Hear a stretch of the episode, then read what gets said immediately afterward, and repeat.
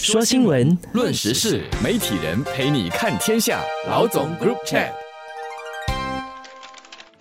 各位听众大家好，我是新民日报的朱志伟。大家好，我是联合早报的郭丽娟。我国自从放宽边境管制措施之后，本地的很多外籍护士辞职返乡。啊，或者到其他的国家以及地区寻找工作机会，而今年第一季的医院护士的流失率就升到了四点四八仙，高于过去三年同期的二点七八仙至三点三八仙。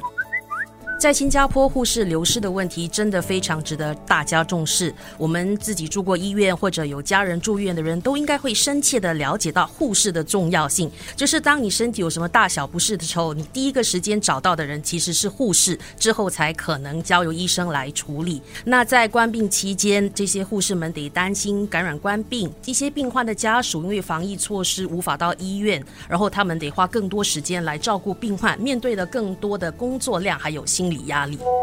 长期以来，其实护士都是我们的无名英雄，而一般人其实对于护士的深刻了解，应该是在冠病发生的这两年多以来吧。我们可能有家人患上冠病，然后在医院救治，或者这段期间需要得到救治，凸显出他们的那个重要性。而我必须要提的是，其实根据那个世界卫生组织的资料显示啊，缺护士的情况其实是蛮严重的。以目前的资料来看的话，全世界各个地区啊，其实还缺五百九十万个护士。世界卫生组织也好，或者各国都好，包括像澳洲啦、纽西兰、英国、日本，其实都大幅的缺乏护士。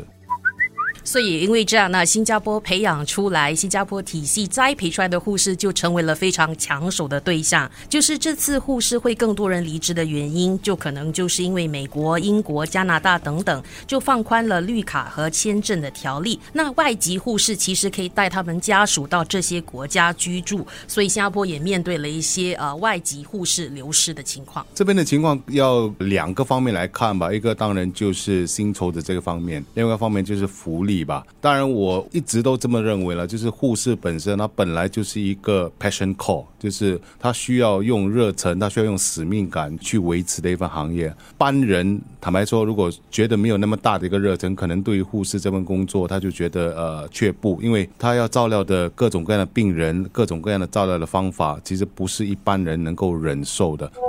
新加坡的特殊情况，我们的那个护士的组成哈，有三分之一其实是外籍护士。当外国的月亮比较圆，呃，他们很可能的一个情况就是会考虑到外国去就业。所以，如果我们本地人呃缺乏了当护士的那种激情跟热情，那外籍的护士又难请的情况底下，那我们会面对的就是一个接下来很多年哈。都会缺乏护士，所以我觉得在我们迈入老龄化社会的今天哦，缺乏护士的这个课题，应该是作为一个全国的课题来讨论。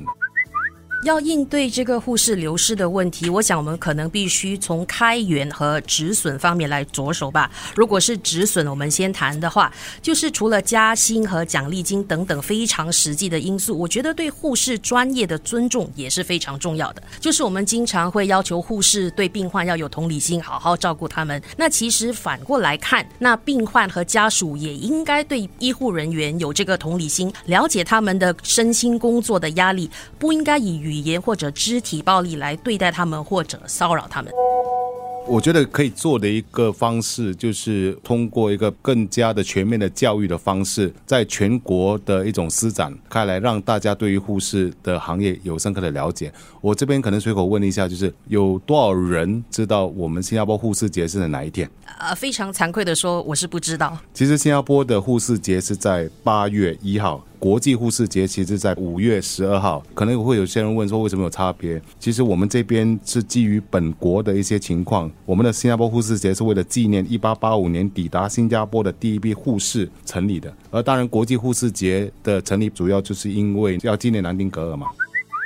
这边也要提到是说，我们必须要加深一种印象，就是让人家对于护士的这份行业需要有一种神圣的追求，让大家认为说这个行业本身它是有前途的，它是为社会做出巨大贡献的一组人，然后以此来让更多人了解，而进而说产生兴趣而想加入这个行业。我们必须在一个程度上扩大我们本地护士的那个队伍，我们才能够比较好的应付接下来的情况。对，就是非常实际的来考虑的话，我们真的很难避免外籍护士的流失。而我们能做的呢，是吸引更多新加坡人来加入这个护士的行列，无论是年轻人也好，或者中途转业好。其实除了一般的护理工作，我们可能很少人知道，护士其实也可以走向专科的，成为心脏专科、脑神经专科或肿瘤科等的专科护士，甚至是进一步深造，可以成为临床专科护理师。那这是一个对呃病人有非常大权力照顾的一份工作。那在这个临床护理师方面，我们现在大概有三百人啦。然后其实新加坡的目标是到了二零三零年能够培养七百名的临床专科护理师。那这个目标我。我们究竟能否达得到？以目前的离职率来说，确实是有点令人担忧的。